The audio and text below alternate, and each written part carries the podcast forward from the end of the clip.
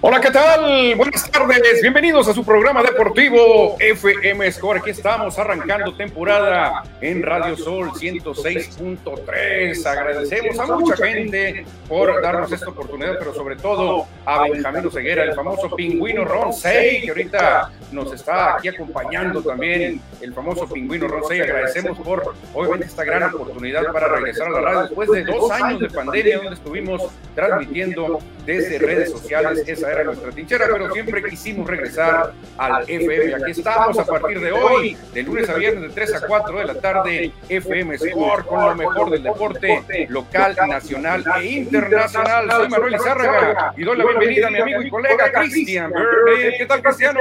Hola, ¿qué tal, Manuel? ¿Qué tal a todos nuestros radioescuchas y cibernautas que nos están siguiendo a través de la señal de FM y también por el Facebook Live? Agradecemos que estén con nosotros en esta nueva etapa. Hoy estamos debutando en Radio Sol 106.3 y como bien lo adelantaba Manuel Izárraga, agradecemos a todos los compañeros que estamos iniciando esta nueva etapa en Radio Sol, encabezada por Benjamín Ceguera, que está abriendo sus puertas, está abriendo sus casas para que, como FM Y otros programas que ya los han escuchado a lo largo del día, estamos uh, iniciando esta nueva etapa en Radio Sol. Sí, exactamente, Cristian, los expulsados. Primero abre fuego Jorge Morales con el 60 por 60. Más adelante pues viene Gloria Elvira Viebris con este reencuentro. Después vienen los expulsados, momento bohemio. Pero antes estamos por ahí nosotros, el deporte a con FM Vaya que se actividad deportiva, ¿eh? Antes de iniciar y abriendo fuego con los temas de grandes ligas, NBA, NFL y demás, la pregunta del día, la pregunta del día, pongan atención porque es la que anda ahorita en boca de todos en la inauguración del Mundial Sub-15 de béisbol, el gobernador del estado de Sonora, Alfonso Durazo, comentó que le gustaría, le gustaría, y lo puso a juicio del público, de que el Estadio Sonora pasase a llamarse Estadio Fernando Valenzuela. ¿Qué opina? ¿Qué opina? ¿Le gusta la idea Fernando Valenzuela, el gran toro de Choaquila, de que ahora el Estadio Sonora pasa a llamarse Fernando Valenzuela. La verdad que se ha puesto muy buena la plática, Cristian y auditorio, este, con esta, con esta pregunta de que el Estadio Sonora pasa a llamarse Estadio Fernando Valenzuela. Les vamos a dar un número de WhatsApp, Cristian, para que se comuniquen con nosotros, 6621 503603. Repetimos, 6621 503603. Esa es la pregunta de hoy, Cristian. Está bastante atractiva, ¿no? Sí, invitamos al auditorio. Este programa FM Score vamos a tener mucha apertura porque nos gusta, nos gusta escuchar su opinión y a partir de hoy abriremos eh, boca con esta no voy a decir la palabra polémica, pero ha llamado mucho la atención entre la afición del béisbol y entre los sonorenses en general, ¿eh? no solamente la gente que le gusta la pelota. Yo creo que toda la gente que está involucrada en el béisbol y que vivimos en Sonora y que vivimos en Hermosillo han comentado el tema, muchos a favor algunos en contra, ¿eh? No todos están a favor de que esa propuesta vaya adelante y se haga, eh, que al final se, concluya, que se llama el Estadio Fernando Venezuela y está, está debatible, ¿eh? Y va a haber muchas opiniones alrededor de ello. Sí, fíjate, ahorita pues estaremos recibiendo sus comentarios, se pueden eh, comunicarse por el Facebook Live, estamos en vivo ahorita por nuestra página de Facebook y también el WhatsApp que tenemos acá en cabina 6621 503603. Ya tenemos muchísimos comentarios, Cristian, desde el día que se anunció, lanzamos la pregunta en redes, mucha gente a favor, mucha gente en contra y sobre todo mucha gente, Cristian, quiere que el estadio se llame Héctor Espino, ¿eh? pero Héctor Espino ya, ya tiene un estadio, el estadio Héctor Espino está funcionando, está en gran, en gran nivel el estadio, estuvimos ahí también en, en los juegos del sub-15 y la verdad, eh, mucha gente pregunta por qué no se llama Héctor Espino. No puede haber dos estadios con el mismo nombre. Sí, yo creo que cuando en 1974-75 que se nombra Estadio Héctor Espino, se inaugura en el 72, obviamente el hombre estrella, el hombre béisbol, la emblema de los naranjeros en aquel entonces era Héctor Espino y con todos los méritos y todos los derechos que puede tener este pelotero que leyenda que dejó el béisbol mexicano, el Superman de Chihuahua, pues se lo honró con el nombre de Héctor Espino.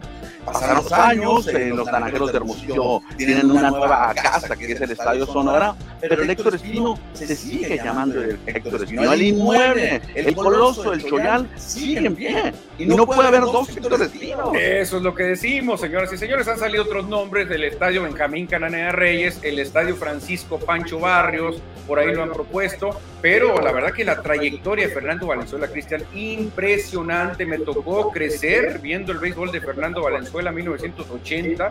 En aquel año quedó campeón Filadelfia, pero el 81 ganan los Dodgers de la mano de Fernando Valenzuela. El juego sin hit de Fernando. Y se nos olvida muchos, ¿eh? El toro lanzó con Naranjero de Hermosillo. El toro hizo mancuerna con Ángel Moreno. Ahí empieza la polémica, Manuel. Más que todo para la afición de Hermosillo o para los hermosillenses. ¿Por qué honrar a Fernando Valenzuela con el nombre del Estadio Sonora si él no es, una, em, no es un emblema naranjero o no nació en Hermosillo? No, pero eso no tiene nada que ver, Cristian, eso no tiene nada que ver. Este, el Ciclón Echeverría tampoco es la gran figura en la historia de los Mayos, ya ves de cuándo tienen ese nombre por allá en la Perla del Mayo. Yo creo que lo que hizo Fernando, Cristian, no nomás eh, fue grande para Hermosillo, para Sonora, fue para todo México. Puso en el mapa a Chihuahua, puso en el mapa a Sonora, puso en el mapa a México. Realmente, ¿qué otro pelotero, qué otro beisbolista se le acerca a lo que hizo Fernando? ¿Quién podría ser? ¿Vinicio Castilla? ¿Quién no, podría ser? No, yo estoy de, yo el comentario que acabo de hacer no es que esté de acuerdo, ¿eh? pero lo, lo, estoy comentando porque es lo que se dice en redes sociales, lo que dice el público, lo que dice la afición. Pero, ¿qué más Sonora, qué más hermosillo tener el estadio el del nombre del mejor bateador en la historia del béisbol mexicano, que es Crespino, y tener al pitcher más grande que ha dado México, que jugó en las ligas, en la misma ciudad, los dos nombres. Y que jugó para Naranjeros, Cristian, y que representó a México en una serie del Caribe, jugada en el Héctor Espino, enfrentando en un duelazo, me acuerdo, se enfrentó a Pedro Guerrero, todo el mundo apoyando a Fernando, las, las gradas, las tribunas estaban llenas en el Héctor Espino, viendo al gran Fernando Valenzuela, que a pesar de que era un estrella, Cristian, jugó con la selección de México en la Serie del Caribe. No, la verdad que vaya que lo merece. Para un servidor lo merece, para otras personas no, porque comentan eso de que no nació en Hermosillo, que se lo merece más otros peloteros. La verdad que no he visto yo desde que sigo el béisbol, desde 1980, un beisbolista tan exitoso como Fernando Valenzuela. No nació en Hermosillo, pero nació en el Joaquín, muy cerca. Ojo, el estadio no es de los naranjeros. Los naranjeros juegan en el Estadio Sonora. Pero el estadio es de todos los sonorenses, desde San Luis Río Colorado hasta, hasta, hasta Estación Don todo es Sonora. Y Fernando Valenzuela nació dentro de ese sector de Sonora. Mucha gente se le olvida, Cristian, el estadio pertenece al Estado, al Estado de A nosotros, los que pagamos impuestos. Claro que sí, entonces yo no le veo ningún problema en que el estadio se llame Fernando Valenzuela y lo que dicen, cuando vas a hacer homenajes y reconocimientos, Cristian, hazlos en vida, en vida, hermano, en vida. O sea, Fernando ya no es un jovencito, Cristian, Fernando. ¿A de 60? Ya más de 60 años, yo creo que se merece. Si Cooperstown, si Grandes Ligas no le dieron el reconocimiento máximo de exaltarlo al Salón de la Fama, yo creo que aquí sería muy, muy viable y la verdad que muy, muy merecido que se le pusiera el nombre al Estadio Sonora Fernando Valenzuela. ¿Te gustaría más que se llamara el estadio de una marca de cerveza? No, o de ninguna marca, ¿no? Digo, ahí sí ganaría, me imagino, el gobierno del Estado, pues ganaría algún incentivo, algún dinero, porque lleve el nombre de alguna marca eh, comercial como se hace alrededor del mundo, como se hace en México y en los Estados Unidos. Eh, podría ser también, sería otra opción. Ahora, Ahora tendríamos que esperar qué es lo que va a pasar con la propuesta que hace el gobernador Alfonso eh, Durazo, si si, si, va a seguir, si le va a continuar, si le va a dar seguimiento, y dijo textualmente qué opina la afición sonorense. No dijo yo lo voy a poner, ¿qué opinan o qué, qué van a decir los sonorenses? Sí, dijo, a mí en lo personal me gustaría que el nombre se llamara Fernando Valenzuela, pero hay que ver qué opina la afición, eso dijo el gobernador, o sea, mandándolo como un sondeo, como una encuesta, a ver qué opina la afición. La verdad que Cristian, publicamos una lámina en Score y la gente se volcó a meter comentarios, muchos dicen que sí, muchos dicen que no, muchos hasta decían que le pusieran el nombre comercial de una marca, para que el equipo gane dinero, para que el Estado gane dinero. Yo creo que una marca, pues tendríamos que ver. Yo la verdad no tengo nada con las marcas cerveceras, no me gustaría, porque muchos niños van al estadio. Yo mejor preferiría que un niño dijera, mamá, mamá, Vamos, al estadio Fernando Valenzuela. ¿Quién fue Fernando Valenzuela? Ah, amiguito, pues cómo, el mejor pelotero de la historia, hizo esto, puso en, en, en, alto el nombre de México. Yo preferiría un nombre así. ¿eh? O la otra es que se llame Estadio Sonora Fernando Valenzuela no pasa nada. Podría ser, podría ser, ahí, ahí le pegas a los dos, o sea, mantienes eh, la esencia, el Estadio Sonora Fernando Valenzuela. Que te voy a decir algo, eh, que ya agarramos bastante minutos del inicio del programa, pero no importa, porque es un tema polémico, es un tema interesante que va a dar mucho de qué hablar. Yo, a mí me gusta mucho el nombre de Estadio Sonora, ¿eh? Mucho me gusta. Dime de los otros 31 estados, incluyendo obviamente ahora la Ciudad de México, que se llame un nombre como el estado. Hay uno, obviamente el Morelos, que está en Michoacán. Sí, sí, sí. Pero, ¿has escuchado un nombre que se llame, un estadio que se llame Estadio Sinaloa? No, estadio Baja California, que no se escucha tan bien. Estadio Sonora se escucha contundente. Sí, hay otros estadios que traen ahí a, héroes, como el Estadio la Corregidora, ahí en Querétaro, que también es un muy bonito nombre. el hay, algunos, eh, en Navojoa eh, lleva nombre de un ex pelotero. Claro. En, Obregón lo llevó mucho tiempo. De un directivo. Ahora, ahora ya no. Pero sí se dan casos todavía, Cristian. En Estados Unidos se pagan las nóminas tan grandes, hay una cantidad de dólares impresionante que tienen que desembolsar los equipos, que aquí sí tienen que echar mano de vender el nombre del estadio, porque si no la cosa sería insostenible. Cristian. Yo no me imagino a los estadios de grandes ligas como antes, como Jack Murphy, Robbie. Exactamente, sin tener esa entrada de dinero, que ahora es una ayudadota tremenda, pero aquí, aquí no son las nóminas tan altas, a lo mejor si alcanza un equipo de Liga Mexicana, aunque no le ponga nombre de una marca, para pagar las nóminas, nada más pagar la nómina a Bryce Harper, creo que Harper cobra más que toda la Liga Mexicana Bueno, repetimos, regresamos al tema, ¿eh? el, el estadio es del gobierno del estado, es de los sonorenses, no de los naranjeros, ellos no deciden el nombre del estadio, me imagino que a lo mejor hay un acuerdo ahí que podría ser. Exactamente, pues ahí está la pregunta de hoy, señoras y señores, aquí en Radio Sol 106.3. ¿Qué opina usted de la propuesta de cambiarle el nombre al Estadio Sonora por Fernando Valenzuela, el gran gordo de Chihuahua, Sonora? El toro. Para muchos, eh, llamado el toro, exactamente. Este, pues se lo merece, para otros no, porque no es hermosillo, para otros no, porque no se acuerdan, piensan que no jugó con Naranjero, sí jugó con Naranjero. Pero muy poquito. Ahí tenemos fotos con Fernando, reforzó a México en una serie del Caribe llevada a cabo en Hermosillo. Entonces, aquí un servidor, Manuel Izagra, piensa que sí. A mí sí me gustaría que se llamara el estadio Fernando Valenzuela. Cristian nos acaba de decir que sí, también, también. Que sí le agrada la idea. Y obviamente ya tendríamos a las dos más grandes glorias, Cristian. El mejor bateador está el Héctor Espino. El mejor jugador o lanzador, Fernando Valenzuela. Pero la opinión más importante es la de usted. Así que manden un mensaje al WhatsApp que tenemos aquí en cabina, 6621-503603. También estamos en redes sociales, en, en live, en Facebook, para que nos pongan su opinión. Ya tenemos muchísimas también en redes sociales desde que lanzamos la lámina, porque la verdad ha estado bastante interesante. Que es como interesante ha estado la actuación de Julio Urias, el Culichi, que a lo mejor en un futuro va a tener el nombre de un estadio, ¿eh? Como va Julio Urias ayer, seis entradas de labor, solo permitió una carrera, se cintarió a siete y logró su victoria 14 ante los Marlins de Miami, Cristiano. Cantamos el play, Manuel. Hoy no tenemos cortinillas, pero próximamente ya tendremos las cortinillas del programa para dividirlo, pero cantamos el play ball porque el umpire está listo para platicar de la pelota. Exactamente, Cristian, ¿qué te pareció la actuación de Urias? Eh? Seis entradas, lo hizo de maravilla, solo una carrera, donde lo vi tan valiente fue que regaló cuatro pasaportes, ya nos había acostumbrado a no regalar es correcto. pero la ofensiva lo ayudó. Ocho carreras. Aleluya. Una carrera de Miami y con esto Urias se mete a la conversación del Sayón. Y, y sigue bajando su porcentaje de efectividad, su porcentaje de carreras limpias admitidas a 2.32. Gran temporada por segundo año consecutivo para el Culichi, Julio César Urias, que llegó, ya lo mencionas, a 14 victorias con estos Dodgers que van directo a la postemporada, obviamente, casi, casi asegurado su campeonato divisional y por ahí eh, buscando llegar otra vez a la Serie Mundial. Y cuidado, porque hoy inicia en serie con la que podría ser la serie de campeonato. A ver, cuéntame contra quién van hoy.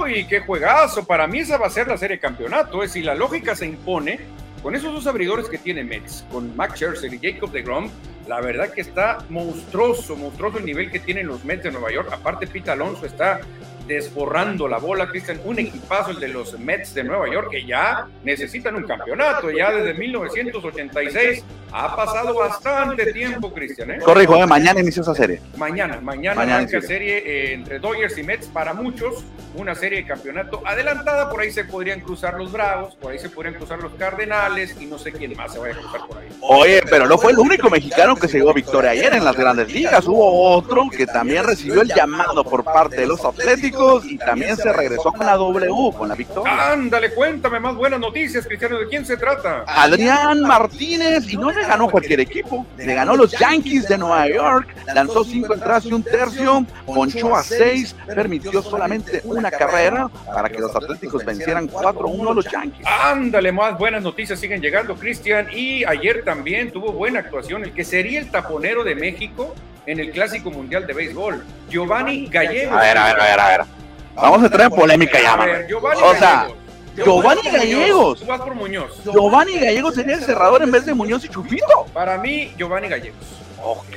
Chufito me va a decir, oye, yo salvé. ¿Cuánto hace Chufito? ¿Dónde andas ahorita? No, que en Japón. No, no, no, no, no. El que está ahorita más establecido creo que es Giovanni Gallegos, Cristian. El lanzallamas Muñoz está muy bien, pero creo que la veteranía, que la experiencia lo tiene Giovanni Gallegos. Creo que ahí ganaría Giovanni y el será. Creo que sería Muñoz. Creo que en séptima entrada metería a. ¿no? Oye, pues estamos presumiendo tres grandes cerrados. Bueno, tres grandes relevistas mexicanos en dado caso que el 2023 los tres quieran ir a representar a México. Ah, imagínate, no cualquiera presumiría esa clase de brazos. Ayer ganaron los Cardenales, seis carreras por tres a los Bravos de Atlanta. Y Giovanni Gallego se apuntó su salvado número 13, Cristian, una entrada de labor, no permitió carrera, no regaló pasaporte y con esto aseguró la victoria de los Pájaros Rojos, los Cardenales que van tranquilitos para ganar las centrales, tranquilitos. Oye, Vani Bañuelos, también el duraguense tuvo actividad, dos entradas de labor para los Piratas de Pittsburgh. Otro que si se sube el camión del México en el Clásico Mundial va a ayudar mucho, ya sea como abridor o como relevista, pues tener un pitcher zurdo, un brazo zurdo en el bullpen. Exactamente, Cristian. La verdad que buenas actuaciones, pero no terminen ahí, Cristiano, no terminen ahí porque ayer un mexicano que hizo temblar al monstruo verde, Cristian, esa barda gigantesca en el jardín de izquierdo de Fenway Park, en Boston, Massachusetts. Pues ayer el hermosillense, el orgullo de la mosca, Isaac Paredes, la botó dos veces en Fenway Park en la paliza de 12-4 de los Rays ante los Medias Rojas de Boston. 18 conrones, 40 producidas para el orgullo de Hermosillo Sonora. Cristian Isaac Paredes está pegándole duro la brava. El de la H, como él se autonombra en redes sociales, el de la H, el de la Mosca Texas, con él, qué sorpresiva campaña está teniendo, ¿eh? Te soy sincero, yo creo obviamente en, en- en Isaac Paredes, orgullo de la Liga Buitos, mexicano, batallando para llegar a grandes ligas, lo ha hecho y creo que está teniendo un 2022 increíble para su carrera. Son 40 producidas, no son tantas, pero 18 jonrones ya marcan. Sí, fíjate, la verdad que es una cantidad bastante buena. Obviamente va a pasar de 20, que se quedan alrededor de 35 juegos. Fácilmente va a pasar de 20 jonrones. Y lo más atractivo eh, para Paredes, que Reyes lleva camino para estar en playoff. Reyes Sí, sí, sí, puede avanzar como comodín en este momento, estaría avanzando. Imagínate el juego que va a tener Paredes, lo que nunca hubiera logrado con los Tigres de Detroit. Ahí está Isaac Paredes y tiene el acompañamiento de Randy Rosarena, que aunque no nació en México, legalmente es mexicano, que se ni quiere mucho Paredes. es más mexicano que algunos otros mexico-estadounidenses que juegan en grandes ligas, que ese será un tema que podremos polemizar más adelante en otro programa. Ahora, Cristian, te pregunto, ¿será el pelotero más enrachado, más caliente mexicano en la gran carpa o será uno que lleva 27 imparables en 21 juegos? No, pues yo me quedo con el otro. Joy Meneses, el famoso Cava Joy, se convirtió en el novato con más hits conectados en sus primeros 21 juegos en las grandes ligas de la historia nacional. Es que dicen ningún nacional, ni Bryce Harper, ni Ryan Zimmerman, ni compañía, ni Anthony Rendón siquiera, Ni Juan Soto. ni Juan Soto habrían logrado 27 imparables en 21 juegos que logró Cava Joy. Ahora, no sé si en esas estadísticas entre como franquicia los Expos de Montreal, porque recuerda que los nacionales eran los Expos. Bueno, quién sabe si los Expos Tim Brains, André Dawson, No, pero ahí- estuviera, ¿no? Tim Wallach, no sé quién de los Expos pudiera presumir una racha así, no Al Oliver, Gary Carter cuando estuvo con los Expos, no recuerdo, pero lo que ha hecho Joey Meneses No. lo hace convertirse en el pelotero, el bateador más caliente en la gran carpa mexicana. Perseverancia se llama eso, Manuel. 10 años en las ligas menores y nunca eh, caer. Siempre estar regresando año tras año, no importa que seas en AAA, que los Phillies no te dan chance. ¿Quién más no le dio chance, Manuel? No recuerdo, pero los Phillies lo tenían ahí y no le dieron chance. Fue una injusticia tremenda. Yo pensé, Cristian, que el caso de Caballó iba a ser como el caso de, de Luis Alfonso García. ¿eh? O el Chatón. O el- el- Vázquez. el Chato, Chato Vázquez, el Chato Vázquez, que nunca recibió el llamado. Luis Alfonso García pegaba jonrones y jonrones y nunca lo invitaron a tomarse una tacita de café cuando sea en grandes ligas. Así le estaba pasando a, a Caballón Meneses cuando recibe el llamado, dice, no hombre, no lo voy a desaprovechar y empieza a batear, a tocarse la greña, 27 imparables en 21 juegos, una nueva marca en la historia de los nacionales. Cristian, se reporta el auditorio por redes. A ver. Arrancamos, fíjate, desde Agua se reporta Salim Gataz, le mandamos un saludote, Cristian, a Salim Se reporta también Cristian Velázquez, nos dice éxito amigos, presente el día de hoy. Saludos, gracias Tocayo por reportarte. Ándale también, Edward Solar. Hola, buenas tardes, listos para la mejor información deportiva. Saludos a mi compadre Raider, Edward Solar. Y que nos manda también muchos éxitos. Eduardo Salazar nos comenta. Saludos mis estimados amigos, felicidades por su reingreso a la radio. Gracias, gracias Eduardo. Ya hacía falta regresar a la radio. Jesús Carranza Moya, nuestro querido Coco Truelo. Se escucha doble sí. Por esta ocasión estamos ahorita transmitiendo en redes y en FM. Por eso escuchas ahí algún sonido doble, pero no pasa nada. Como ya lo informa Score, solo será por hoy. Dice Jesús Carranza que se llama el estadio Pervasó o Pervazón. Verbazón. No, ah, Fernando Valenzuela Sonora. Una mezcla, ay, una mezcla. Edward Solar, Cristian, nos dice, en el juego de los Dodgers de hoy, se les va el caballo que iba para ganar el Cy Young. Gonsolin está fuera por una lesión en el. Malas noticias para los Dodgers. Malas para Dodgers y buenas para un Pulichi, Cristian, de apellido Urias, ¿eh? porque uno de los rivales más fuertes es Gonsolin. Bueno, pero los Dodgers lo quieren tener listo para la postemporada. Muy probablemente sea un descanso. ¿eh? Yo creo que es un descanso. Dodgers ya pase lo que pase, no van a perder el liderato. Campeón divisional. Sí, exactamente. No creo que los Mets les vayan a dar alcance, los Cardenales mucho menos. Dodgers con esta gran, con esta gran ventaja que tienen de este colchón, se pueden dar ese lujo, Cristian, de esperar a Kershaw. Ya Buehler no va a regresar. Y a Gonsolin, pues ca- a- calmarle el brazo un poquito. Ahí tienen a Urias también, que sigue siendo un caballero. Oye, Esto le va a ayudar Pero qué, qué doloroso puede ser para Gonzolin que podría perder votos para el Sayón, porque va a estar ausente algunas semanitas. Y los votos para el Zion, Cristian, te dan un dineral a la hora de renovar contratos. Es problema para Gonsolin, que cuando le quieran dar un contrato millonario, a ver, ¿cuántos votos tuviste? No, pues es que me lesionó, lo sentimos mucho. No tuviste votos para Zion, así que le puede afectar a Gonsolin. ¿eh? Otro mensajito por acá, Manuel, antes de pasar al siguiente tema. Carlos Iván Kotaki nos dice: Si hasta el histórico Staples Center le lograron cambiar el nombre, ya prácticamente es imposible que una marca no sea el nombre de los estadios. Es mucho el dinero que se mueve con esos contratos. Saludos para Carlos Iván. Sí, sí, la verdad que también Carlos Colón le mandamos un saludote, se está reportando. Sí, fíjate, ah, la verdad, eh, probablemente Cristian la inercia mande a que el Estadio Sonora en un futuro tenga el nombre de una marca, ¿eh? tenga el nombre de una marca. O sea, ahorita estamos con el romanticismo y, y- y la buena voluntad de nuestro gobernador que dice reconocer a un gran pelotero, un gran futbolista que es Fernando Valenzuela, pero en un futuro, como todo está cambiando, le van a poner el nombre de una marca. Oye, se maneja en redes sociales, obviamente esto no lo, lo puedo confirmar, no sé si sea verdad, porque está en internet, no sé si en alguna plática existió, que Fernando Valenzuela había pedido una, un, un porcentaje porque llevara su nombre, no sé si sea verdad eso. No, no creo, no creo. ¿No crees? No, ¿No crees? es un homenaje grande. Yo nunca supe que Espino pidiera una cantidad. No, al contrario. No, dice que fue el orgullo. Espino dice, fue el orgullo, fue lo más especial que viví en toda mi carrera, dijo Héctor Espino. Su hijo, que es amigo de Score, Héctor Espino Jr., dijo, mi papá, si había algo de, que, de lo que estaba orgulloso era de que le hubieran puesto el nombre al estadio como él. O sea, es algo que dicen que no tiene precio, como hay un anuncio que por ahí dicen, eso no tiene precio, que le pongan tu nombre a un estadio. Yo creo que ya con eso se paga todo. Yo creo que es mentira esa gente que está diciendo que Fernando pide un- un- una tajada, porque no, no, no, no lo podría creer. Sí, por, por llevar el nombre de, por llevar su nombre, pues vaya. Oye, Cristian, fíjate, siguiendo con temas eh, beisboleros, A ver. Max Scherzer, fíjate, sigue haciendo historia.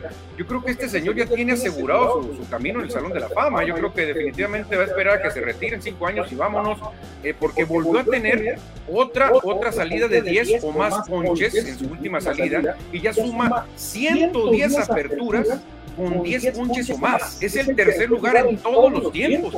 No, increíble lo que está haciendo Max Scherzer, que se me complicaría pensar de que en los, en los primeros cinco años ya llegaría al Salón de la Fama pero creo que ha hecho buena carrera McPherson. No, ah. sí, sí, claro, ya ganó el campeonato que se le había negado con Detroit, ya lo ganó con Washington, ahora lo puede ganar con los Mets. 110 juegos con 10 ponches o más, empatando a Roger Clemens, que se quedó con 110 también. Sí, anteriormente está Pedrito Martínez, el dominicano, que hizo 108, pero para alcanzar a los líderes está muy complicado. No, no, pues le faltan 102 todavía, 102 para alcanzar a Randy Johnson, la gran unidad, 212 juegos, ponchando a 10 o más, que se qué abusador ese amigo. ¿eh? Y el líder de todos los tiempos es el líder de todos los tiempos en ponches que es Nolan Ryan. No, tantos años que jugó en grandes ligas, como 26. El Expreso Refugio Texas definitivamente no tiene comparación. 215 juegos con 10 ponches o más. Se reporte Francisco Antonio Rodríguez, ya oyéndolos por el 106.3. Dice, qué bonito se escucha eso, ¿no? Sí, ah, ya saben que a partir de hoy, todos los días, de lunes a viernes, estaremos de 3 a 4 de la tarde para que nos sintonicen desde su automóvil, desde su oficina. Y si estás en tu casita con internet, también nos puedes escuchar, porque puedes escuchar Radio Sol por TuneIn o lo puedes ver por Facebook, como lo estamos haciendo ahorita. Exactamente, les mandamos un saludote por las dos vías. Recordamos, recordamos el WhatsApp en cabina 6621-503603 para que nos comenten la pregunta del día. ¿Qué le parece que el Estadio Sonora pase a llamarse Estadio Fernando Valenzuela? Ya están llegando bastantes, bastantes respuestas muy variaditas, por cierto. Y seguimos, Cristian, porque está sabrosa la plática por el MVP de la Liga Nacional y de la Liga Americana. Donde hay más problemas es en la Liga Americana, en la Nacional. Mucha gente ya dicen, ya, dénselo a Paul Goldschmidt en los Cardenales, pero en la Nacional hay un desbarajuste, tremendo desbarajuste en la nacional. En la, americana, en la americana está más, más competido, ¿no? Porque Aaron Judge es el líder en cuadrangulares, pero Shohei Otani, el lanzador, el jardinero de los angelinos, pues batea y filea, bueno, batea y, y pichea, lanza. Entonces tiene muchos méritos, por eso lo ganó el año pasado. Exactamente, y parece ser, que dicen que va para allá el señor Otani, ¿eh? porque lo que está haciendo con el pad, más lo que hace con su brazo, parece ser que le puede ganar al mismísimo juez que está buscando el récord de jonrones para la Liga Americana, esos 61 que pegó Roger Maris en el año del 61. Aaron George lo está amenazando, pero el que tiene la amenaza es él, porque Shohei Otani ya está en el segundo lugar, supuestamente en las grandes ligas, para llevarse el MVP. Claro, todavía falta el mes de septiembre. Por ahí abajo viene Jordan Álvarez de los Astros de Houston, José Ramírez de los Indios y Rafa de Verde de los Medias Rojas, que no le veo mucha posibilidad, Cristian, Rafa de Verde. Yo creo que aquí está un tiro cantado entre Adam George y Choqueo. Nada más. No, no más. Yo creo que entre ellos dos se lo va a llevar. Pero en la americana, digo, perdón, en la nacional, ya nos estamos confundiendo los dos. Pues Paul Gold, ha tenido una gran temporada. Inclusive anda buscando la triple corona de bateo en la Liga Nacional tiene buen rato que no la gana nadie. Sí, muy difícil, muy difícil, Cristian. En la americana la ganó Miguel Cabrera, el Tigre de Aragua, hace rato ya.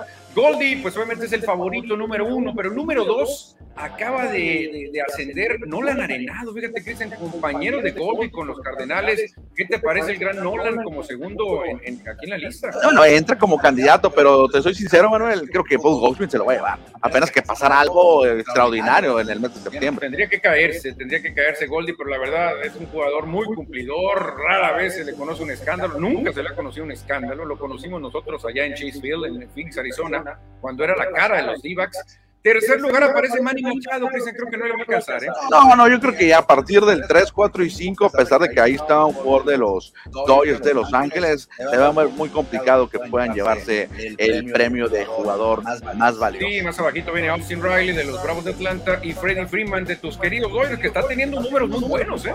Oh, y creo que Mookie Betts como está enrachado, Mookie Betts con los Dodgers, es el que le está dando las victorias. Sí, la verdad que Betts se está cerrando fuerte. Christian es el jugador para mí de los más versátiles que hay. Combina todas las herramientas. Pero creo que aquí Goldie tiene gran ventaja en la americana por mercadotecnia, por todo lo que significa el mercado asiático. Creo que se lo pudieran dar a Shohei Otani otra vez. Otra vez, otra vez. A pesar de que la gente de Nueva York está muy enojada porque su querido juez tiene una temporada tremenda que se ha caído últimamente. Yankees anda volando bajo. Aaron George no sé si le va a alcanzar para llegar a la marca de los 61 controles, que es la marca histórica en la Liga Americana, pero creo que Shohei Otani, por marketing sobre todo, pudiese quedarse con el MVP. No sé qué piensas. Va, a estar muy cerrado, va a estar muy cerrado entre Otani y George. George está teniendo también una tremenda temporada, como ya lo mencionabas, buscando el récord para la organización de los Yankees que tuvo Roy Maris, que hace bastantes años, del 61 y le recomendamos la película que está muy buena, ¿no? Ah, claro, está muy buena la película. Sí, está muy bonita la película, gran actuación también ahí, muy bien realizada la película, se la recomendamos, Cristian. Pero ¿por qué, ¿por qué ha subido tanto Nolan Arenado? Porque aparte de lo que está aportando Cristian a la ofensiva, es uno de los mejores defensivos que hay. ¿eh? Está ahí peleando los récords de más guantes de oro ganados consecutivos para un tercera base, Cristian. Mi gran líder ídolo histórico es Bruce Robinson, que logró 16 guantes de oro ganados consecutivamente. Esto es algo hombre monstruoso que lo que hizo que, bueno, que, que, el guante de oro es un tema muy polémico que algún día le vamos a dedicar programa completo. Porque si yo tengo de guante la marca Palomares o tengo la guante marca Wilson, nunca puedo ganar el guante de oro. No, no, no, no lo puedes ganar. Ah, entonces, ahí está, muy bien especificado, Cristian. Brooks Robinson lo ganó 16 veces de manera consecutiva. Mi querido ídolo, ídolo, el mejor jugador de Filadelfia, Mike Smith, lo ganó nueve veces de manera consecutiva. Mike Smith, pero ya lo empató otro tercera base de nombre Nolan Arenado. No, tiene un gran guante, Nolan Arenado lo demostró con los Rockies de Colorado a lo largo de su carrera, ya con San Luis, ya siendo un veterano, también lo está demostrando Nolan Arenado, que para muchos tiene numeritos para en el futuro llegar al Salón de la Fama. ¿eh? Puede ser, nada más con esto, aunque bien lo dices, hay mucha polémica en el guante de oro. Pregúntale a Vini Castilla, pregúntale a Vini Castilla cuántos guantes de oro le robó Control. Bastantes. Bastantes. Ahora, ¿por qué decimos eso, Manuel? Porque la marca, la compañía de los guantes es la que entrega los trofeos. Si tú usas tu marca, pues te lo va a dar que eso es una injusticia gigantesca, que es gigantesca. La marca Rowling. Sí, sí, ni modo, hay que decirla. Así que si usted quiere ganar guante de oro, pues ya sabe, ahí está la mafia, tienes que jugar con ese guante. En cuarto lugar está Buddy Bell, lo recuerdo con los Rangers de Texas, este gran sí. base, y empatado con Eric Chávez, más reciente con los Atléticos, lo recuerdo Eric Chávez. Oye, bueno, esta, esta, este tema viene porque puede eh, rebasar a Mike Schmidt al final de la temporada, ¿no? Llegar a 10. Imagínate rebasar a un histórico, al hombre más importante en la historia de los Phillies de Filadelfia, sería importantísimo para Nolan Arenado. ¿eh? Tantos aficionados que tenemos de Filadelfia aquí en Hermosillo. Hay millones de aficionados a los Phillies, Cristian campeones solamente dos veces, el primer equipo en llegar a 10 mil derrotas. Oye, que ya llegaron a 10 mil victorias, ¿eh? Ya por fin llegaron a 10 mil victorias. Se reportan también envía WhatsApp por acá, saludos para Eleazar Urias desde la colonia Valderrama, nos está escuchando y también se reporta con nosotros nuestro colega Jesús Olivas, también nos está escuchando en su automóvil, debe estar muy triste con sus Pumas. Ay, estos Pumas, el récord que presumen los Pumas desde de la llegada de Dani Alves, no hombre, Cristian, está para el olvido, ahorita vamos a platicar de eso porque de plano los Pumas no levantan y Dani Alves no ha sido la solución a nada, Cristian. No creo que corran a Alves, el que se tendría que ir es Ligini. No, no, no, pero ¿por qué culpa tiene? Ahorita hablamos del tema, no, no, no, no, no eh, mezclemos el tema, pero ahorita lo hablamos. Sí, sí, mejor decís que Arenado quiere rebasar a, a Mike Smith, ¿no? Pero fíjate, el que rebasó pero le faltó un poquito para subirse al primer lugar, pero agarró podio, es el Checo Pérez, Cristian Sergio Pérez en Bélgica, segundo lugar, se cuela también el segundo lugar general. La verdad que histórico lo que está haciendo Sergio Pérez. Ah, gran carrera que tuvo ayer el mexicano Sergio El Checo Pérez, haciendo el 1-2 el equipo del Toro Rojo, la escudería austriaca que se lleva el 1-2, obviamente con el neerlandés Max Verstappen quedando en el primer lugar, llevándose la bandera a cuadros. Y bueno, Sergio Pérez como Checo Pérez, como es el escudero, es el número 2, ni modo, tienes que aceptarlo. Y el número 1 es el campeón del mundo que va, que vuela para su segundo. No, ya dénselo, dénselo, Cristian Verstappen, ya Hamilton no ha tenido bien, Carlos Sainz se coló al tercer lugar, pero muy lejos dénselo a Verstappen. La verdad, el escudero Sancho Panza Pérez lo ha hecho de maravilla, Cristian, de maravilla. Lo mejor fue la celebración.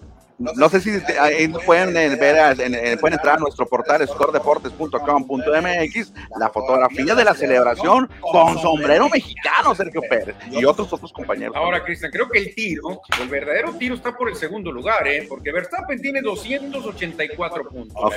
Sergio Pérez tiene 191 puntos, pero Charles Leclerc tiene 186. Está a tiro de piedra, solamente. Cuatro. Cinco. Cinco. Luego viene Carlos Sainz Jr., 171. Ya no pelean por el primer lugar, pero estos podrían alcanzar a Sergio Pérez. George Russell, 170. Todo está aquí. Ya Hamilton tiene 146. La veo complicada. ¿Cuántos tiene Hamilton? 146. Y Checo, 191. 191. Son bastantes. Ahora, el tema de Hamilton, te quería comentar antes de cambiar de tema.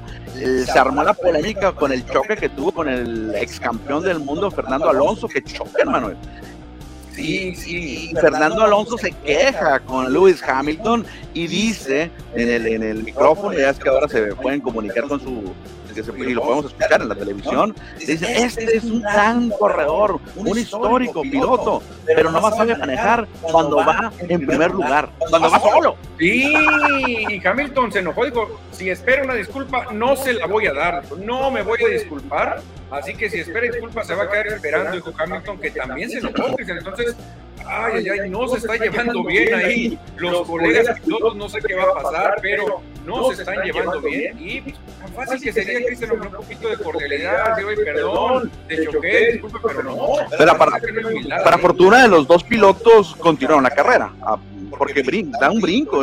haz de cuenta que la, llanta de, de Alonso se va arriba en la llanta de Luis, pero lo, afortunadamente para los dos pilotos continuaron en la carrera. Ahora, Cristian, creo que estamos ante el piloto mejor en la historia de México, definitivamente. Ah, no, ya tiene rato, mano, ya tiene rato que Checo Pérez es el mejor piloto en la historia.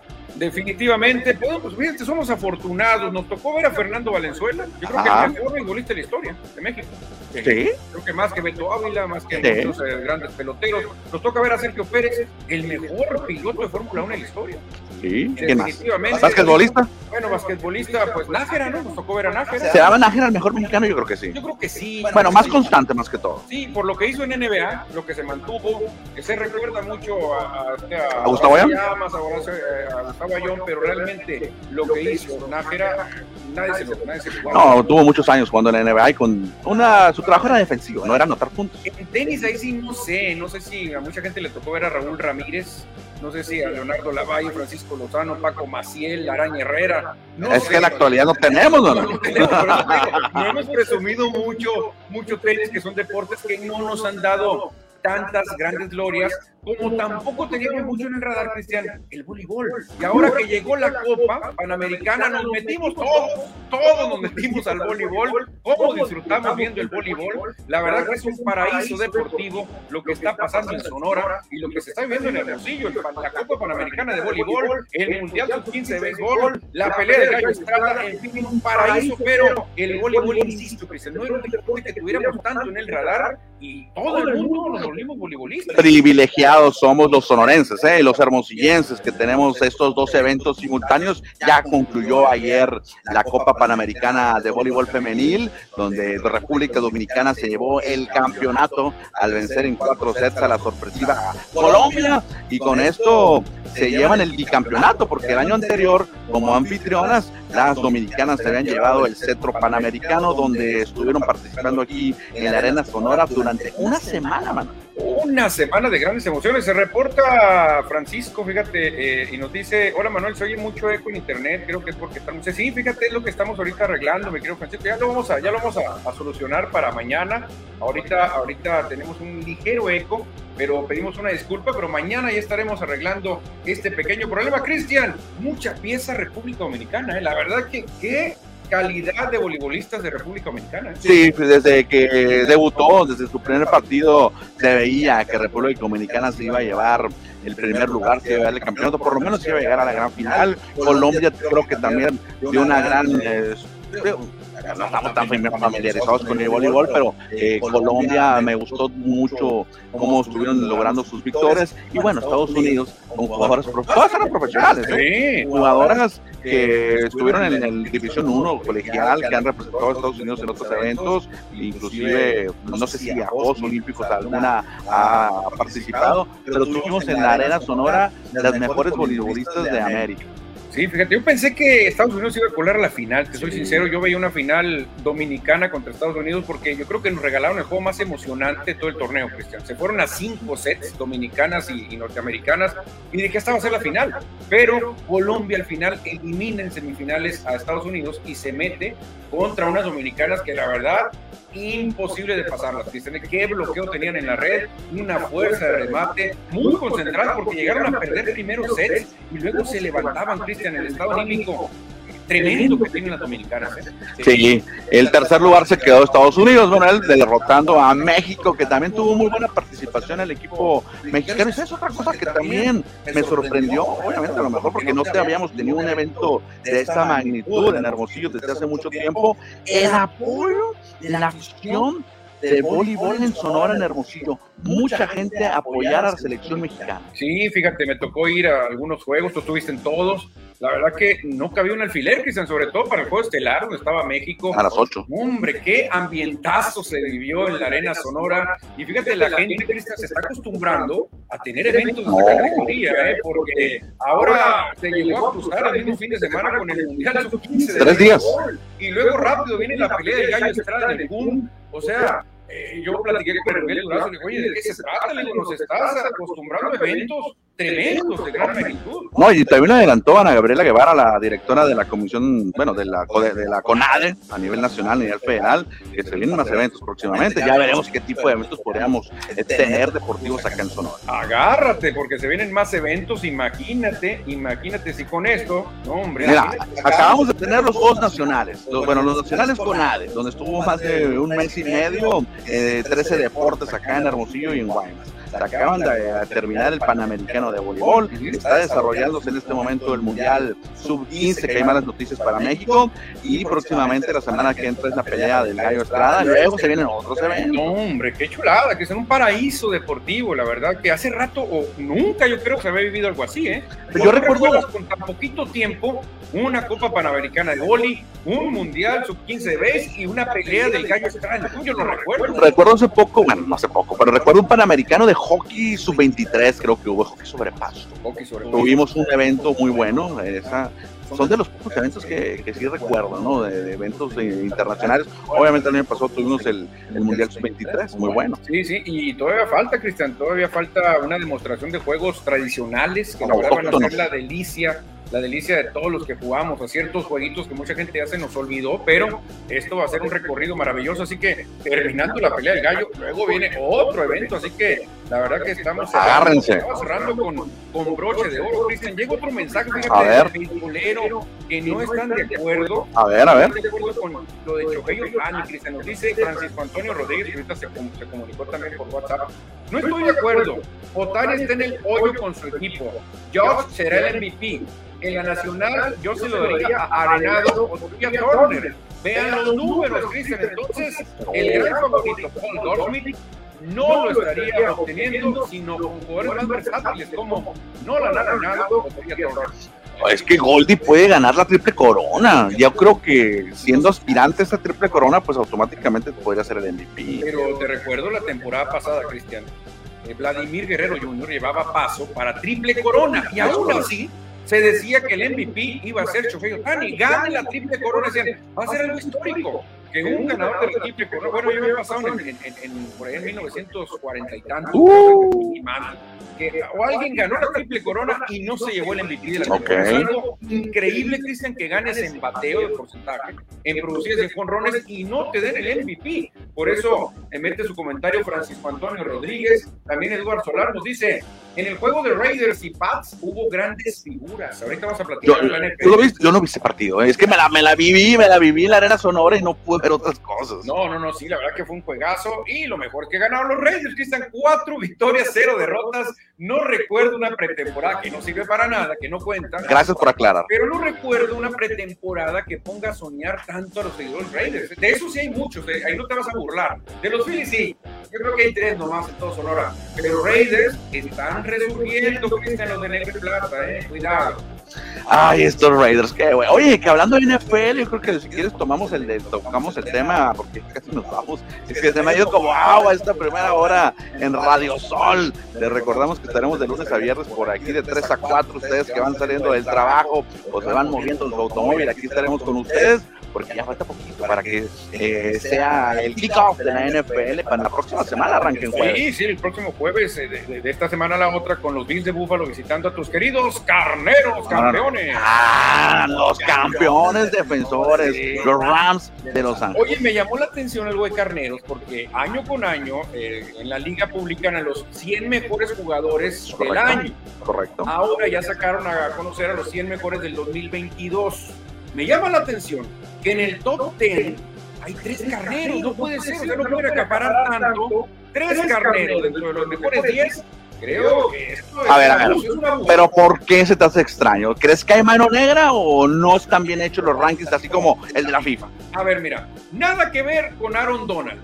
A Aaron Donald no le pones No, pero. a ese no le pongo, pero a ese le pongo una tienda en la esquina, esas que son famosas. Le pongo una tienda a Aaron Donald, se lo merece por el supertazón que ganó. Bueno, Cooper Cup, tampoco. A ese Es el, el mejor receptor de la liga, ¿no? otra tienda. Ok. Le da el presupuesto. Pero Jalen Ramsey es muy bueno, pero creo, creo que por ahí está Derrick Henry, por ahí Arriba de él. Samuel, que es un tremendo jugador también. Está Tyreek Hill, famoso Chica, que es muy buen Con jugador. Miami. No es que arriba de él o compitiéndole, pero no, no está para el noveno lugar. Christian. Jalen Ramsey creo que no está para el noveno. Ok, nada más para rec- recapitular. Eh, Aaron Donald aparece en el lugar número 2, defensivo. Ahorita vamos a conocer todo. Copper Cup en el 4 Ujú. y en el 9, otro Ram. Jalen Ramsey, el equipo que más se le acerca en el top 10 es Kansas City Chiefs, que tiene dos. Patrick Mahomes en el 8 y Travis Kelsey en el 10. O sea que Rams arrasa, arrasa. Bueno, bueno, ah, entonces la polémica, ¿cuál sería? ¿Que está erróneamente hecho ese ranking? Pero son los campeones. Sí, sí, pero el que seas los campeones no quiere decir que tengas que poner a todos tus jugadores ahí, ¿no? O sea, no te olvides de la planadora de Rick Henry, que es un... No, no, que es un gran, uno de los mejores, yo creo que es el mejor corredor de la liga. No sé si tú pones en una balanza a un entrenador, le dices, ¿a quién, quieres? ¿A Jalen Ramsey o a Derrick Henry? No sé qué van a decir los entrenadores, ¿eh? Bueno, eh, Henry es más joven que Ramsey, A para empezar. por Henry, ¿eh? porque no, tener un corredor tan dominante y estar en el lugar 12. Que vamos con toda la lista, ¿qué te parece? ¿Qué te parece si nos vamos con toda la lista? Empiézale tú, por favor. En el lugar número 20, JC Jackson de los Cargadores de Los Ángeles está en el lugar número 20. Me parece bien, que se me parece bien. Lugar 19, creo que está muy abajo. Lugar 19, Tibo Samuel es un tremendo jugador y creo que lo mandaron muy abajo. En el número 18 aparece otro defensivo, el linebacker de Indianapolis, Shaquille Leonard. Ah, O'Neal, dije, no, se equivocaron. Lugar 17 de los vikingos, Justin Jefferson. Por ahí aparece un jugador de los vaqueros de Dallas, también defensivo linebacker, Mika Parsons, un gran jugador, ¿eh? Único vaquero en el top 20. Único vaquero, ¿eh? Y eh, bueno, sabemos que era un jugador, pero los vaqueros que presumen. Pues Dak Pre- no sé, pero un vaquero número 15. Los delfines pueden presumir uno, pero va llegando, ¿eh? Pueden llegar. Tyreek Hill, que llega de los jefes de Kansas City. El número 14 también está el liniero ofensivo de San Francisco, Trent Williams. Claro, tener un liniero De ofensivo. los mejores corebacks en la liga de los Bills de Buffalo. Número 13, Josh Allen. Ya lo decías, el número 12 de los Titanes, Derrick Henry. Número 11, Miles Garrett, un tremendo defensivo de los Cleveland Browns. El mejor ala cerrada para muchos de Kansas City, Travis Kelce en el número 10. Número 9, polémico de los Rams, Jalen Ramsey. Patrick Mahomes, el millonario de la NFL, dueño de los Reales de Kansas City, mariscal de los jefes. Número 8, Patrick El Mahomes. único Raider también en el top 20, Davante Adams, que viene de los eh, Green Bay Packers. DJ Watts, el jugador defensivo de Bigfoot, número 6. Top 5, Jonathan Taylor de los Colts de Indianapolis. Copper Cup, número 4, de mis Rams. Número 3, Aaron Rodgers de los Green Bay Packers. Otro de mis Rams, Aaron Donald, el mejor defensivo de la historia. Ah, bueno, el mejor defensivo. Y por cuarto año consecutivo, el viejo veterano, con riumas y como usted lo quiera llamar, tramposo y lo que usted le quiera poner, Tom Brady, otra vez Cristian seleccionado como el jugador número uno del año. ¿40 cuántos años? 45, creo ya. Casi está igual de veterano que nosotros. Uh, Imagínate, ¿tú te imaginas recibiendo golpeo de NFL? ¿verdad? Y ya va a abrir, eh, bueno, abrió, ¿no? En La semana, eh, con el- la semana 3 abrió con los eh, Bucaneros de Tampa Bay, abrió unas cuantas series, pero Tom Brady, Manuel, a pesar de que ha ganado tantos superpersones, un veterano de mil batallas, sigue siendo el número uno en el ranking de la NFL. No, no, no, increíble, Cristian, increíble. Casi llegamos al final del programa, se nos ha ido volando el tiempo. Llegan más mensajes del auditorio, Cristiano, por ahí. A ver, déjame ver por acá. Mira, se reportan desde Nogales, Sonora, nos dice Vicente de verdad que lo tengo que leer, es mi papá, lo tengo que leer. Saludos, chavalones, saludos desde la heroica Nogales. Pobres mis Pumas, necesitan un líder en la alineación y es momento de darle chance a los jóvenes. Contundente, él le va a los Pumas, ¿eh? Y es universitario de, de los Pumas, la verdad. Yo toda la vida pensé que el deporte se ganaba con dinero, Cristian, con dinero, pero ya estamos viendo que en los Pumas no funciona. Con dinero no baile. Pero que dinero no es el culpable, No. pero le estamos haciendo ahí, parafraseando el apellido de este gran jugador. Se reporta más gente, Cristiano. José Luis Munguía Alcalá. Saludos, amigos, y felicidades por fin en la radio. Éxito. Gracias, José Luis, gracias. Eduardo Villa nos dice muchas felicidades. Ya de regreso a las ondas gercianas. Sí, Eduardo, ya estamos de vuelta. Y próximamente tendremos también para que nos manden WhatsApp directamente aquí a la cabina. Perfectamente, Cristian. Jorge BC, saludos, chamacos estrenosos. Manuel, ponte tus lentes, te escucho doble. Ah, es que con los lentes me está fallando hasta la voz, pero ya mañana, mañana ya no vas a escuchar doble. Traemos un pequeño eco aquí. Es que haz de cuenta que la voz, la voz, mi voz se mete en el micrófono de Manuel y la voz de Manuel se mete en el micrófono. Es lo que está pasando. No ves bien, dice José Luis Munguía, ponte los lentes, no ves lo que dices, dice José Luis. Bueno, ni modo, se vale de todo. Aquí leemos cualquier mensaje, ¿no? Yo creo que dije alguna disparatada y José Luis nos dice que, que me ponga los lentes porque no estoy viendo bien. Oye, Manuel, ya casi nos vamos. ¿Qué tal si comentamos rápidamente lo de la Copa Mundial Sub-15, U15 que se está llevando a cabo aquí en Hermosillo? Fracaso mexicano. Bueno, no sé si decirlo fracaso porque son niños, son jovencitos, pero lamentablemente no va a avanzar a la super ronda. No van a avanzar como los mejores dos de su grupo. Sí, hombre, la verdad que salieron muy respondones los de China, Taipei, Cristian. Aparte, la lluvia no ayudó. A veces Fíjate, la lluvia no ayuda. Le, le- le- le salió contraproducente jugar en el estadio Héctor Espino el, ese partido, porque hubo problemas en el drenaje del Héctor Espino, no se pudo llevar a cabo el partido, el encuentro, el juego. En cambio, en el estadio Sonora se está llevando a cabo otro encuentro y sí terminaron a pesar de la lluvia. Sí, fíjate, qué curioso. Si hubieran jugado en el Sonora, hubiera tenido México chance de regresar. Dos bateadas tenían, ¿no? dos bateadas. Pueden pasar muchas cosas, Cristian, con el público que te va a estar animando, pero lamentablemente no se dio. Eh, no lo diría como fracaso porque fue un juego muy peleado, la verdad que fue un juego que estuvo para cualquiera y la lluvia pues apareció en el peor momento y si nadie puede mandar la lluvia. Y ni modo, Cristian, ni modo, no se pudo. Por ahí Estados Unidos me está impresionando, miren, macaneando, pero macaneando bonito, ¿eh? No, Estados Unidos, Puerto Rico, Japón, Cuba, parece que se están enfilando como ser los favoritos para llevarse el campeonato. Es un torneo largo. México va a seguir jugando. ¿eh? A pesar hoy juega su último partido de fase de grupos contra la República Checa, que tiene que ganar. Sí, no, claro, República Checa no es potencia, no es fútbol, no es fútbol. O sea, México tiene que ganarle a la República Checa. Yo creo que tiene que haber hasta una paliza, Cristian, para, para poner golpe de autoridad. Hoy se juega a las 7:30 de la tarde en el Estadio Sonora. También estarán enfrentándose Francia contra Panamá. Dice aquí el calendario que será en el Héctor Espino, habrá que confirmarlo.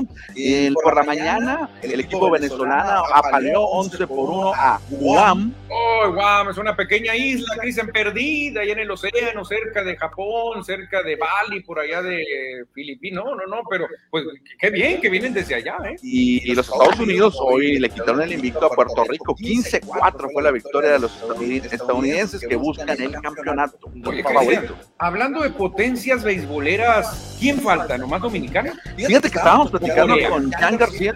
Jan García, el, el directivo español de la WSC. Estuvimos platicando con él. Catalán, claro. Catalán, pelotero. Sí, sí, claro. Eh, le pregunté, oye, ¿por qué no está Dominicana y por qué no está Corea del Sur? Y me respondió que fueron eliminados en la eliminatoria para llegar aquí tienes que eliminar.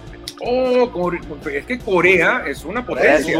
Corea del Sur es una potencia, Dominicana es otra potencia, que yo creo que faltarían ellos dos, ¿no? Sí. Porque está Venezuela, está Puerto Rico, está México, Estados Unidos, Canadá, o Canadá no viene. No, Canadá no está. Bueno, Canadá también se Australia también tiene equipo, pero me mencionaba que Australia en, en categorías infantiles no tienen, no tienen categorías infantiles, hasta que ya, ya llegan a la preparatoria. Ah, fíjate qué curioso. Pues ahí está, Cristian. Creo que México tiene que ganarle a República Checa. Y fíjate, nos enteramos de una noticia triste, pero un hombre, un histórico del béisbol, un caballero dentro y fuera del terreno, un ícono, Cristian, del béisbol de nuestra ciudad, lamentablemente pues se nos adelantó en el camino. Y, lamentablemente falleció Arnulfo Franco León, el varón del béisbol, quien fuera manager, directivo de las ligas locales, lamentablemente se nos adelantó y bueno, queremos recordarlo hoy aquí en nuestro programa. Exactamente, Cristian, ya se nos está acabando el tiempo. Antes, hablar un poquito de fútbol, mañana juegan los cimarrones, ¿eh? Los cimarrones que yo creo que tienen un rival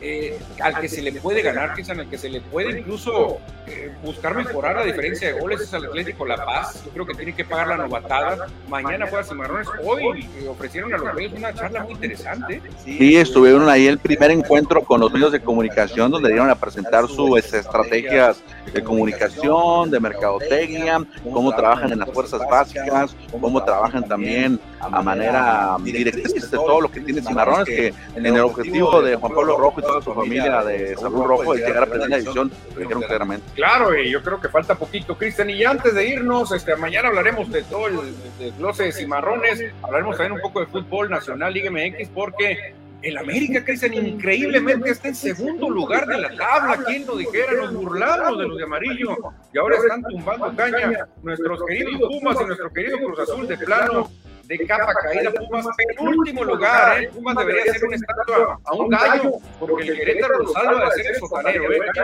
Último lugar. Pero lo que son las cosas, Cristian, Cruz Azul tan criticado, goleado y desbaratado, está a un punto de meterse a la repesca.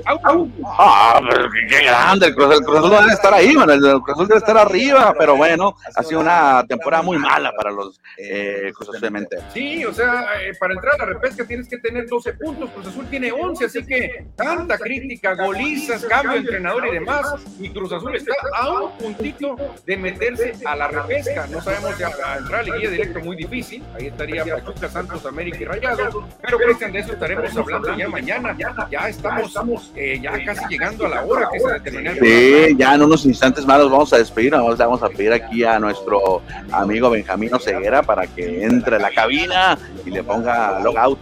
Sí, ahorita rápidamente se, comunicaba gente, nos preguntaba por los cerveceros de Milwaukee, y, y, fíjate, los cerveceros de Milwaukee están en la pelea por un lugar en el comodín, Cristian, pero están relativamente retirados, un juego y medio detrás de los padres de San Diego, que es el tercer lugar en, el comodín de la Liga Nacional, segundo lugar es Filadelfia, y el, primer lugar de comodín serían Bravos de Atlanta, líderes divisionales serían Cardenales en la central, en el este los Mets, y en el salvaje oeste los Dodgers de Los Ángeles que están tumbando caña. Sí, muy probablemente es cuestión de días de que se coronen campeones divisionales. Oye, Cristian, entonces volviendo, al tema, este, ya por mientras cortamos aquí la transmisión, el tema de Fernando Valenzuela. A ver, a ver, a ver. Creo que ligeramente ganó el sí. Apoya eh, que el nombre del Estadio Sonora sea Fernando Valenzuela. Mucha gente, un 35% dice que el nombre debe ser Pino, pero yo no sé cómo van a tener dos estadios con el mismo nombre, es lo que no me explico. Yo no coincido, fíjate, obviamente respeto todas las opiniones de la afición sonorense, de los sonorenses, hermosillenses, pero Héctor Espino ya tuvo su estadio, o ya tiene su estadio, mejor dicho. El Héctor Espino, el Coloso del Choyal, es a nombre del Superman de Chihuahua y ahí se quedará ese estadio. Afortunadamente continuará ese estadio, porque acuérdate que lo iban a tomar, ahí sí hubiera sido otra historia. Ahí sí, ahí sí se hubiera valido decir, ah, bueno, tumbaron el Héctor Espino, ahora que se llama Héctor Espino el Sonora. Pero es muy difícil, muy raro, va a ser hasta confuso que haya dos estadios Héctor Espino en la misma ciudad. Imposible. Y, fíjate que quedó muy bien el Héctor Espino, ¿eh? O sea, no es un estadio para albergar partidos, juegos completos, pero sí como escuela, como bachillerato que es, preparatoria, para formar a deportistas y formar estudiantes deportistas. Y mucha gente dice, bueno, es que Fernando no nació en Hermosillo, no puede ser que una persona que no nació en Hermosillo tenga el nombre de un estadio. ¿Dónde nació Héctor Espino? En Chihuahua. En Chihuahua, señores, o sea, eso no tiene nada que ver, lo que importa también es las glorias que nos dio. Y hay que, hay que decirlo, que tú y yo somos admiradores de Héctor Espino. O sea, no tenemos nada en contra de Héctor Espino. Sabemos que es el más grande pelotero que ha jugado con Naranjeros y en el béisbol mexicano pero no creo que tengas que tener ese nombre en el Estadio Sonora. No, no, claro, nosotros adoramos a Espino, de hecho no, nosotros creamos el Día de Héctor ah. Espino, que se celebra cada 21 de octubre, lo festejan en todas las plazas de la Liga Mexicana, pero creemos que sí tiene los méritos el gran Fernando, Cristian, la verdad que reúne todos los méritos, lo que nos dio a la gente que inspiró Cristian a jugar béisbol, a seguir la pelota, recuerdo las transmisiones que todo México se evocaba, Fernando estaba a la altura de un Hugo Sánchez y de un Julio César Chávez. Claro, y al mismo tiempo estaban los tres. Aquí hay un, hay un espacio de boxeo que lleva el nombre de Julio César Chávez. Y también hay una unidad deportiva que se llama Ana Gabriela Guevara. Entonces yo no le veo por qué este, que Guevara nació en Nogales. Exacto. Chávez nació en, a veces nació en Culiacán, a veces en Obregón. O sea, a veces dice que es sinaloense, a veces dice que es sonorense, pero Chávez no nació en Hermosillo. Y el estadio Héroe de Nacosari, ah, nació en Hermosillo, Jesús García. Jesús García sí nació en el Parque Madero, pero realmente se le recuerda más por lo que hizo allá en Nacosari. Pero fíjate, ahí está la polémica, pues. Mucha gente dice, no, no, Fernando no nació en Hermosillo. no tiene nada que ver, no tiene nada que ver, eso no tiene nada que ver. No tiene nada que ver, aparte militó con los naranjeros de Hermosillo. Muy poquito, pero no importa. Es mexicano, es sonorense. Vistió la casaca del representativo nacional en la serie del Caribe, Cristian. Yo me acuerdo que yo, lo vi, Héctor Espino, cuando se enfrentó al mismísimo Pedro Guerrero y compañía, que venía el gran Pedro Guerrero como estrella también, y la gente estaba emocionantísima. ¿Qué va a pasar? Fernando contra Pedro, Pedro Guerrero contra Fernando, los dos grandes compañeros Dodgers, se van a pegar un tirazo. La verdad que estuvo muy, pero muy interesante esa, esa anécdota esa vivencia. Yo la verdad lo apruebo, mucha gente también lo aprueba, otras tantas eh, dicen otros nombres, no sé tú. Si no, no, no, no, no. ¿a quién propondrías? ¿A no, no, Estadio Sonora. Estadio Sonora se queda. Eh, Benjamín Cananea Reyes. No, no, tampoco. Sergio Calimán Robles. No, no, no. Maximino León. No no da, yo creo que no da, pues son grandes estrellas. Maximino León, increíble lo que hizo con, con Naranjeros. Francisco Guerra, lo que hizo con Medias lo que hizo también con Naranjeros. Pero creo que no da, Cristian. Creo que el, el, indicado es Fernando. Fíjate, Fernando Valenzuela jugó cinco temporadas con Naranjeros. ¿eh? Aquí, estoy checando, aquí estoy checando la, la enciclopedia de 75 años de la liga. Entre el 1997 y el 2001 estuvo jugando Fernando Valenzuela con los Naranjeros ganó poquitos partidos. Inició, a ver, 8 y 5, 13 más 6, 19 más 13, más 13 fueron los juegos, juegos. No, cinco temporadas es muy bueno, Cristian, ¿eh? Cinco temporadas es una buena cantidad. Yo creo que sí dejó su huella Fernando. Yo me acuerdo que hacía un 1-2 con, con Ángel Moreno, una dupla veterana que de miedo, de miedo, llevaron a Naranjeros, creo, que hasta una semifinal. En 16 victorias con Naranjeros. Diez, no, muy buenas, muy buenas, Fernando. La verdad que muy bien, muy bien, Fernando. Lo que, lo que aportó con Naranjeros lo hizo muy bien, ¿eh? Bueno, bueno, vamos a esperar que ya nos estamos viendo, nos estamos jugando horas extras en el FM ahora. Estamos en extra inning, señoras y señores, tiempos extra. O en el round 15, como antes se tenían las peleas de box. Hoy hablando de box, arrestaron al zurdo Ramírez. Ay, ay, ay, eso sí no me lo sabía. No, pues yo lo vi, no, no, no, lo he comprobado bien, pero vi que lo publicaron en algunas redes sociales, eh, creo que lo publicaron en algunas cadenas internacionales, donde arrestan al zurdo Ramírez y, está programado para pelear contra Dimitri Vivol. Uh, qué malas noticias, pero hay que prepararnos mejor para la pelea del sábado, ¿no? Ah, no, lo del gallo, no, lo del gallo no me lo pierdo. A ver si nos llegan las acreditaciones, ¿no? No, yo creo que sí, que no nos hemos perdido una pelea del gallo, no nos hemos perdido una pelea del Tyson, no nos pedimos ninguna de nuestro querido en paz descanse el tornadito. Entonces, claro que vamos a estar por allá en el PUM apoyando a Juan Francisco, el gallo Estrada, que de seguro, de seguro va a ganar. Cristiano, ya estamos, ya estamos, Gracias y seguimos agradeciendo a Radio Sol 106.3 y a Benjamín Ceguera, el pingüino Ronsey, que lo recordamos cubrimos la tercera base con los Dodgers y también con los Cachorros de Chicago. Cristian, ya nos vamos. Vámonos, mañana a 3 de la tarde aquí por Radio Sol 106.3. Adiós, señores.